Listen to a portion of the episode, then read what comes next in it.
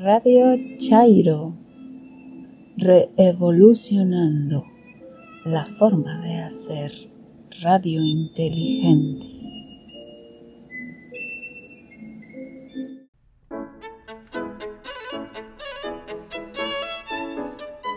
Hola, mi nombre es Gabriela, Gaby para los cuates y no cuates.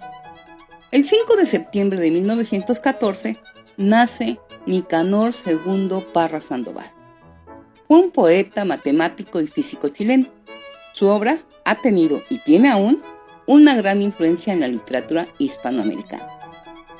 El poeta no cumple su palabra si no cambia los nombres de las cosas. Para celebrar este aniversario de su natalicio les traje el poema Almuerzo.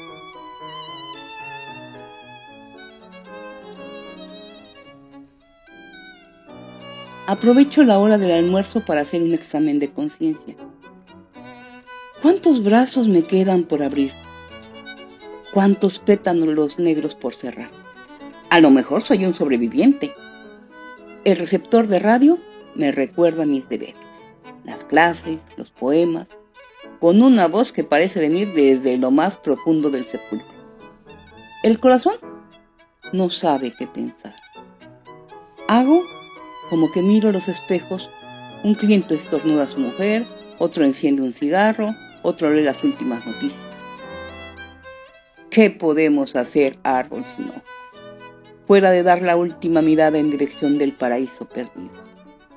Responde, sol oscuro, Ilumina un instante aunque después te apagues para siempre.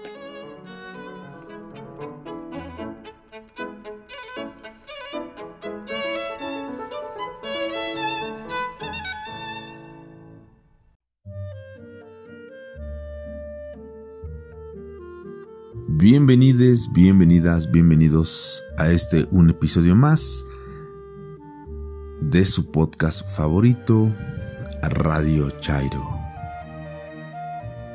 Acabamos de escuchar Almuerzo de Nicolás II Parra en voz de Gabriela. Bienvenidos a este el episodio número 36 correspondiente al día lunes 7 de septiembre de 2020. Agradecemos sus comentarios, sugerencias e interacciones. En Twitter nos localizan en arroba Radio Chairo. En este episodio, en Incidentes y Aventuras de Viaje, viajaremos a Palenque mediante la narrativa de Arthur Morlet, en voz de Vladimira, y como siempre les recordamos cerrar los ojos y utilizar la imaginación, y claro, dejarse ir por la excelente narrativa y por cada sorpresa que nos depara Morlet. En Cuentos en un 2x3 de Henry Pierre Cami, en voz de Gabriela, Historia del joven celoso. Vaya que me encanta el humor negro. Y lo más increíble es que conozco a alguien que piensa igual que el joven de la historia. En el más siniestro que... Hijos de nadie, en voz de Karen, y como siempre recordarles que la realidad, desgraciadamente siempre supera la ficción. Una historia bastante, bastante triste. En la sección literaria, Gabriela nos trae un artículo titulado Grandes mujeres a las que le robaron su nombre. Dicho artículo habla de cuatro mujeres, pero bien sabemos que han sido muchas más a través de la historia, las cuales han sido opacadas por su género y que muchas de ellas también utilizaron el anónimo para publicar. Y bueno, pues comenzamos.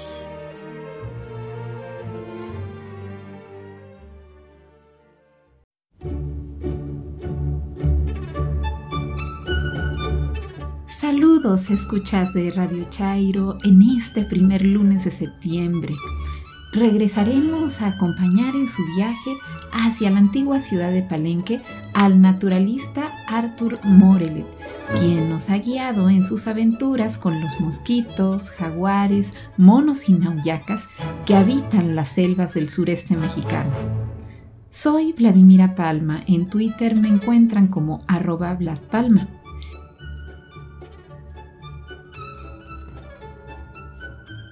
En este día nos encontramos en el pueblo de Santo Domingo de Palenque, fundado después de la conquista en el año de 1567 por el dominico Pedro Lorenzo de la Nada.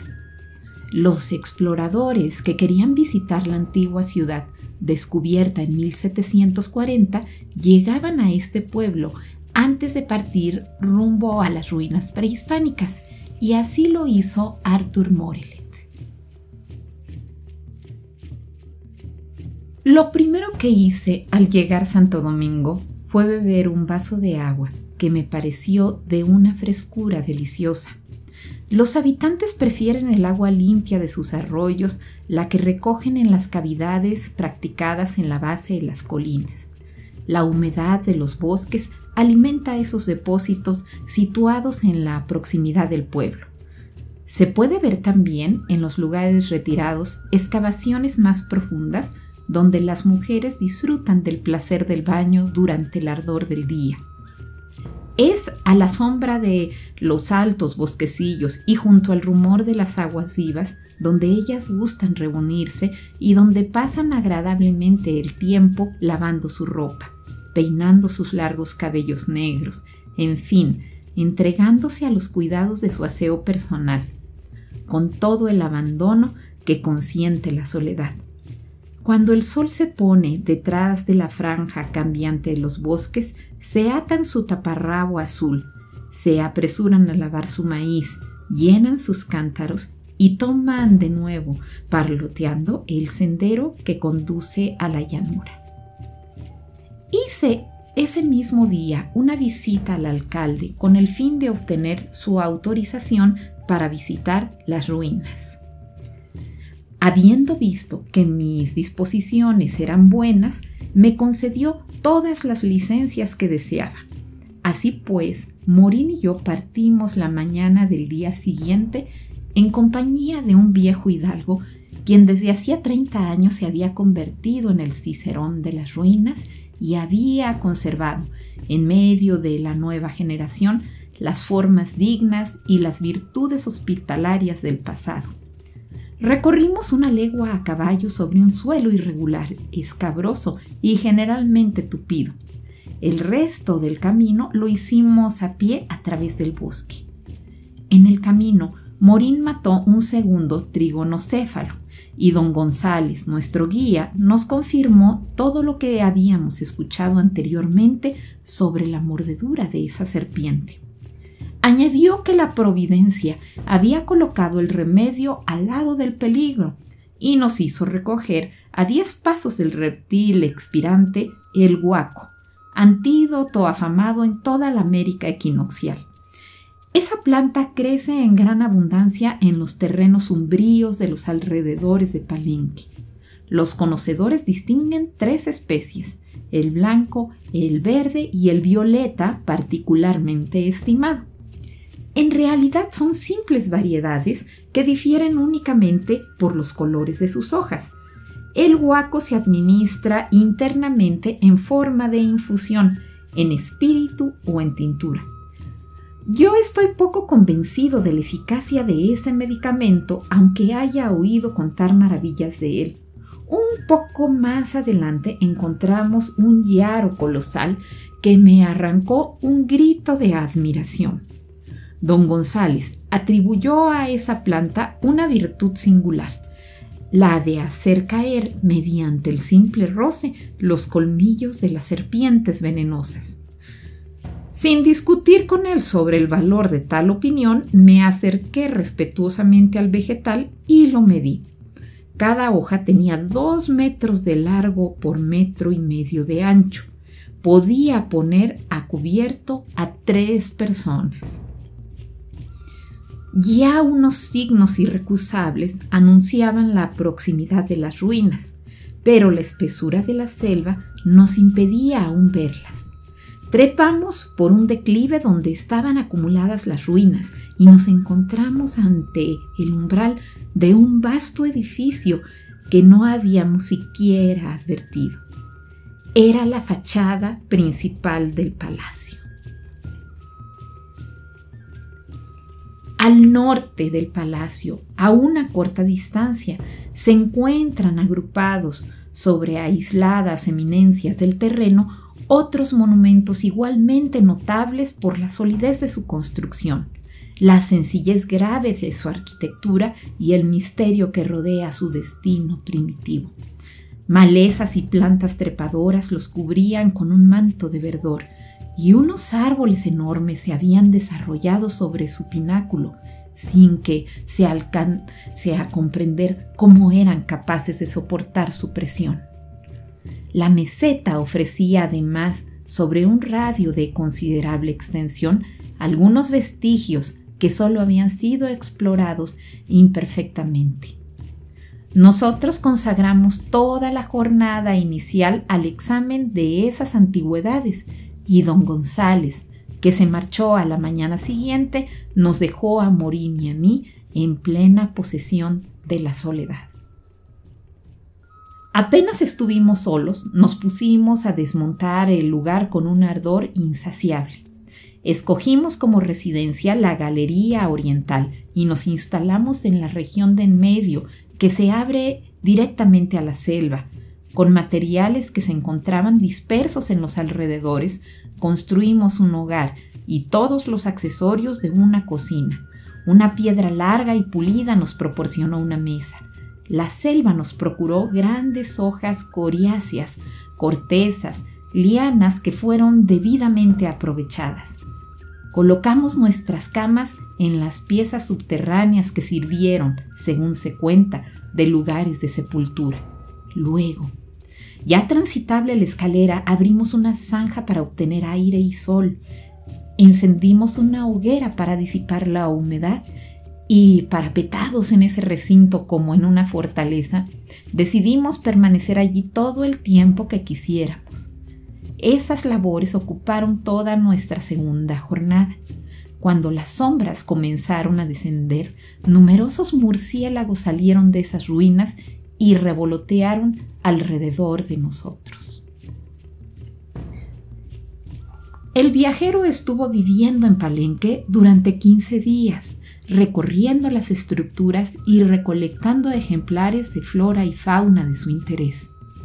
En la siguiente entrega del podcast lo acompañaremos a una de sus más terribles aventuras ocurridas durante su estancia. Me despido y que tengan una excelente semana.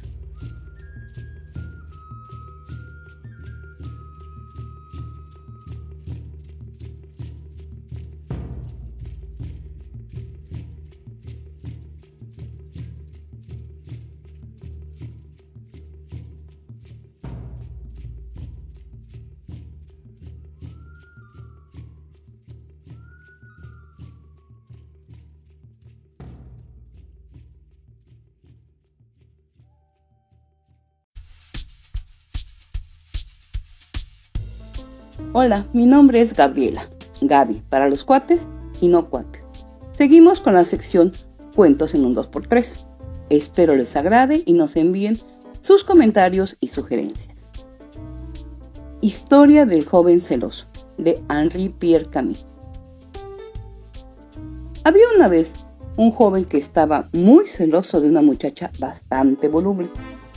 Un día le dijo, tus ojos miran a todo el mundo entonces le arrancó los ojos. Después le dijo, con tus manos puedes hacer gestos de invitación. Y le cortó las manos. Todavía puede hablar con otros, pensó, y le extirpó la lengua. Luego, para impedirle sonreír a los eventuales admiradores, le arrancó todos los dientes. Por último, le cortó las piernas. De este modo, se dijo, estaré más tranquilo. Solamente entonces pudo dejar sin vigilancia a la joven muchacha que amaba. Ella es fea, pensaba, pero al menos será mía hasta la muerte. Un día volvió a la casa y no encontró a la muchacha. Había desaparecido, raptada por un exhibidor de fenómenos.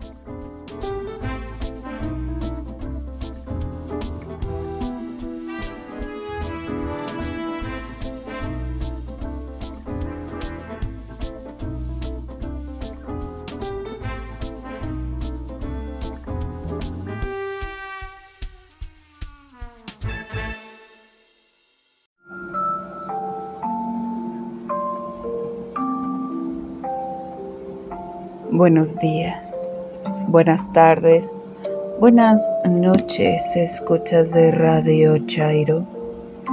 Soy Katrina. Me encuentran en Twitter en arroba Karen Kiowa.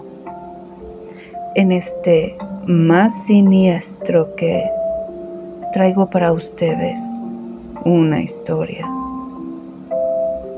Los hijos de nadie. ¿Será real? ¿Será ficción? Júzgalo tú.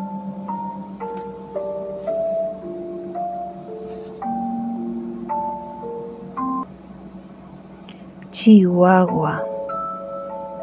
En 2014, una niña de tres años, originaria de Ojinaga, fue localizada muerta en el ejido El Trébol. La autopsia estableció muerte natural. El 29 de mayo, un recién nacido unido aún a la placenta fue localizado tirado en la calle. La causa de muerte fue sofocación. Ambos niños fueron inhumados el 30 de diciembre de 2016 sin ser reclamados. En la zona norte, en Ciudad Juárez, cinco pequeños fueron inhumados. Ingresaron en 2007 y 2008. Cuatro varones y una niña, tres de ellos de un año de edad, uno de dos y otro de tres. Ninguno ha podido ser identificado hasta la fecha. En Cuauhtémoc, un menor de ocho años de edad, localizado dentro de un arroyo, y en Parral, tres niños sin identificar uno de dos, había sido localizado como osamenta en, 2015. Otro de un año apareció muerto en Guadalupe y Calvo. Y el tercero, de ocho años, es de Huachochochi. Los cuatro recibieron un número SIEC y fueron sepultados en fosas particulares en febrero de 2017 sin nombres. En septiembre de 2018 ingresó un niño de un año que pese a haber sido identificado como Mario González Chaparro, no fue reclamado y permanece hasta el día de hoy en el depósito de cadáveres.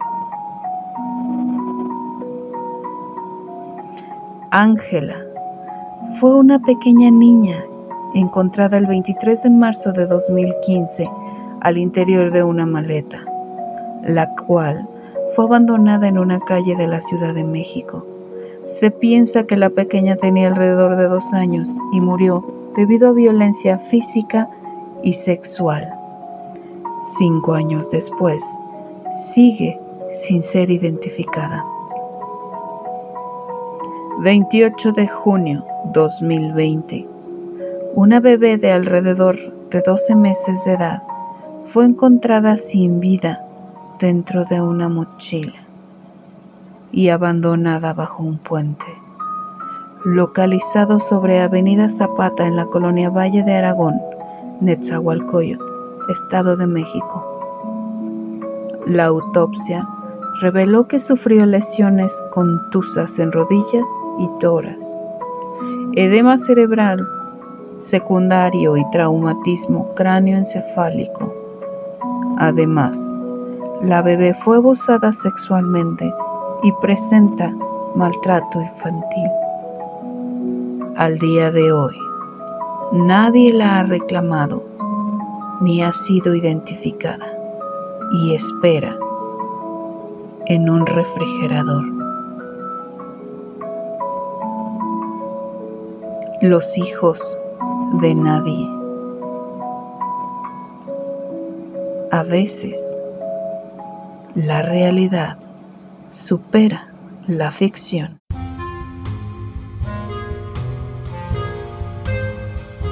Hola, mi nombre es Gabriela. Gaby para los cuates y no cuates.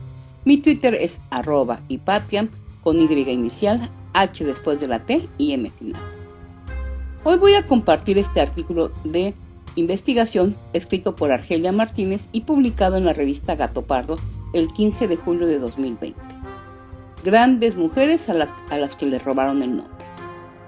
Esta es la historia de cuatro creadoras a las que un hombre le robó su nombre, mujeres opacadas por una sociedad que las rodeó de obstáculos. Sin embargo, el tiempo les hizo justicia. A través de los siglos, grandes mujeres han escondido sus obras bajo un seudónimo masculino para protegerse de las cortas posibilidades de reconocimiento que la sociedad les ha otorgado históricamente.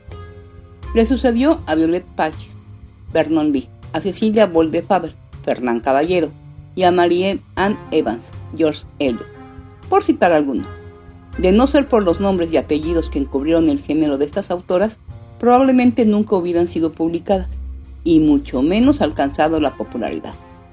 Esto también se extendió a otros ámbitos, el de las mujeres científicas, músicos, pintoras, fotógrafas, escritoras, cuyos nombres han sido opacados u ocupados por el de un hombre sin que ellas tuvieran conocimiento, avalados por una sociedad a la que le resulta y resultaba imposible atribuir a las mujeres capacidades más allá de lo doméstico, el matrimonio o la maternidad. Sofonisba Anguisola, nacida en Cremona en 1535, fallecida en Palermo en 1625.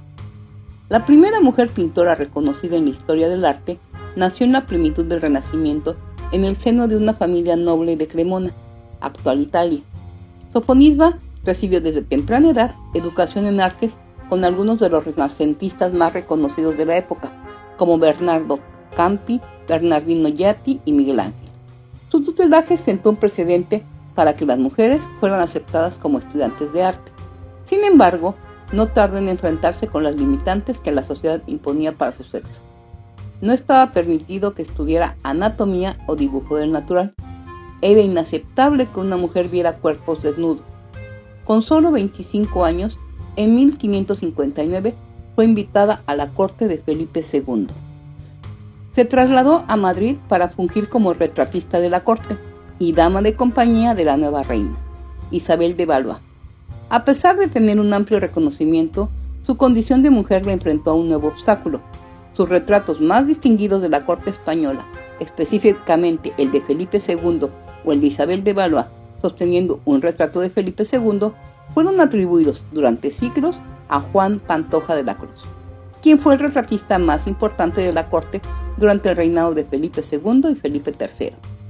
Luego de un proceso de revalorización en los años 40 del siglo pasado, la autoría fue adjudicada a Alonso Sánchez Coelho, con quien Sofonisma trabajó estrictamente en la corte hasta aproximarse a su estilo. La autoría de Sofonisma Anguisola se consolidó hasta 1990, a partir de la exposición Alonso Sánchez Coelho y el retrato en la corte de Felipe II, que tuvo lugar en el Museo del Prado. Se realizaron análisis técnicos de las dos obras en función del retrato de la reina Ana de Asturias, pintura confirmada de sofonisma. Los investigadores concluyeron con la definitiva adjudicación de ambas obras a la pintora cremonesa. Sidón Gabriel Colette, nacida el 28 de enero de 1873 en Puisal, y fallecida en París el 3 de agosto de 1954. Las ambiciones rupturistas de Sidón Gabriel Colette la llevaron a explorar los terrenos de la dramaturgia, la actuación, el cine, la crítica literaria, teatral, cinematográfica y de moda, la crónica bélica y el oficio de bailarina y cabaretera. Pero su faceta de novelista fue, sin duda, la más revolucionaria para la escena sociocultural francesa de principios del siglo XX. Con sus textos, reflejo de su vida libertina, logró enloquecer a la juventud parisina y crear el modelo del adolescente moderno. Con sus memorias escolares y experiencias de la juventud, sembró su primer éxito editorial en 1900. Claudine, cuyos frutos fueron cosechados por su esposo, Henri Gautier Villars, apodado Willy, quien firmó su nombre sobre el texto de su esposo. Rápidamente fue aclamado por el público lector de París, cuyas calles se inundaron con jovencitas vestidas de colegialas. La osadía de Colette para mantener relaciones bisexuales, andar de melena corta y pantalones en un contexto de nula liberación femenina fue la estrategia publicitaria que Willy utilizó para crear expectativa en cada nueva entrega de Claudine. Colette, asqueada de ser concebida como la esposa volada por el adulterio, se divorció y emprendió un juicio contra la explotación laboral a la que había sido sometida por su exmarido, al ser encerrada y obligada a realizar jornadas de escritura de hasta 16 horas. La demanda también pretendía devolverle los derechos sobre las cuatro primeras entregas de Claudine, que para 1907 ya había vendido medio millón de ejemplares. Después de lograr su independencia, Colette se entregó al camino de la reinvención constante, que la llevó a lograr grandes méritos como ser la primera novelista en ingresar en la Academia Goncourt y la primera mujer en presidirla entre 1949 y 1954. Después de fallecer, se convirtió en la primera mujer en ser despedida con honores por Francia. Rosalind Franklin, Reino Unido, en Londres, nació el 25 de julio de 1920 y murió en Londres el 16 de abril de 1958. El padre de Rosalind Franklin no estaba de acuerdo en que su hija asistiera a la universidad, pero con la ayuda de las mujeres de su familia en 1938, Rosalind logró estudiar química en la Universidad de Cambridge, donde también se doctoró en 1945. Trabajó para la Asociación Británica para la Investigación del Uso del Carbón en el Laboratorio Central de Servicios Químicos del Estado, en París, donde aprendió la técnica de difracción de rayos X. Este conocimiento le consiguió una plaza en la Universidad King College de Londres como experta en la materia. A pesar de que los dos años que Rosalind trabajó en King College fueron cruciales en su carrera, la experiencia no fue grata.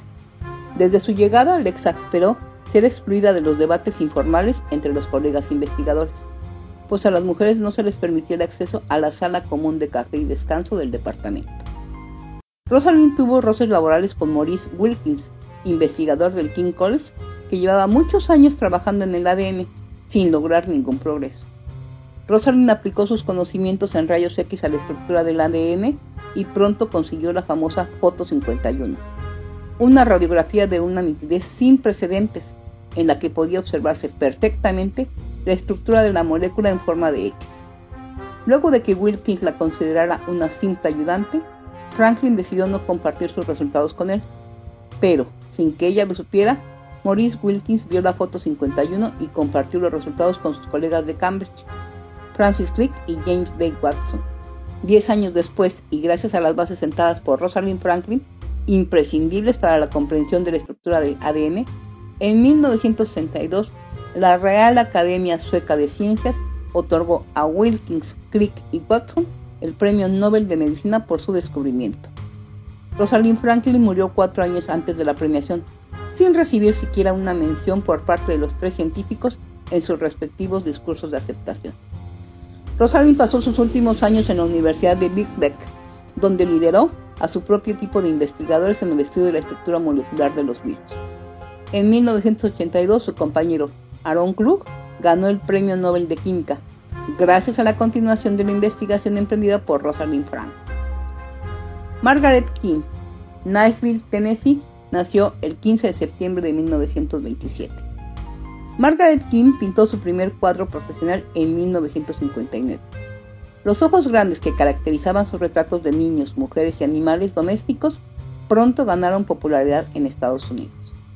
Margaret firmaba como King cada una de sus pinturas y confiaba la distribución a su esposo, Walter King, quien vio en la ambigüedad de la firma de su esposa la oportunidad para adjudicarse la autoría y convertirse así en uno de los pintores más populares del mundo en la década de 1960. Las obras se vendían muy bien. Pronto se volvieron vecinos de celebridades hollywoodenses como Natalie Wood, Robert Wagner y Joan Craft, que conformaban la lista de clientes de Walter. Margaret pasaba en su estudio jornadas de hasta 16 horas pintando los retratos que después su marido se adjudicaría. Margaret se enteró del hurto una vez en un club nocturno de San Francisco, donde Walter exhibía y vendía las pinturas cuando alguien se acercó y le preguntó si ella también pintaba. En 1986, 12 años después del divorcio, demandó a su exmarido por difamación. El juez les pidió a ambos que dibujaran un retrato en ese preciso momento. Ella pintó a un niño de enormes ojos tristes en apenas 53 minutos. Él se negó a hacerlo alegando que tenía un problema en un hombro. El jurado falló a favor de Margaret y condenó a Walter King a una retribución de 4 millones de dólares por daños emocionales y menoscabo a su reputación. Actualmente los cuadros de Margaret están valuados hasta en 200 mil dólares. Estas grandes mujeres son tan solo unos pocos ejemplos, pues a lo largo de la historia se pueden encontrar cientos de nombres sustituidos arrancados de su verdadera dueña, para darle crédito a un hombre. Contar los nombres verdaderos es, de alguna forma quizá laxa, reivindicarlas y darles el lugar que se merecen. Si tienen alguna sugerencia o recomendación, envíenla y trataré de complacerlos. Gracias.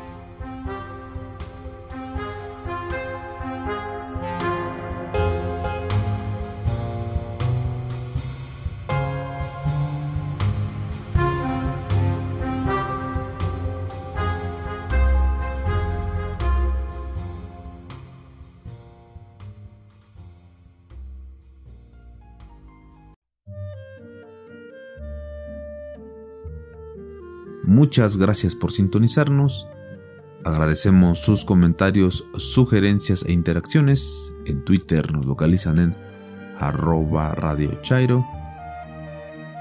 Tengan un excelente inicio de semana. Espero escucharnos la próxima semana. Y como siempre mi recomendación personal, hagan el amor y no la guerra. Hasta la próxima.